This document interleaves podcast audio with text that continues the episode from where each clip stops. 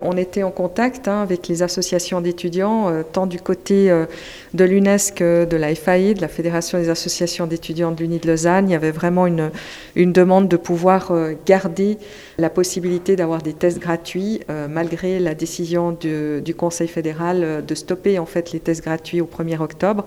Donc, comme on est dans une phase d'observation, le Conseil d'État a en tout cas assuré que jusqu'au 31 octobre, les tests seraient gratuits pour les étudiants.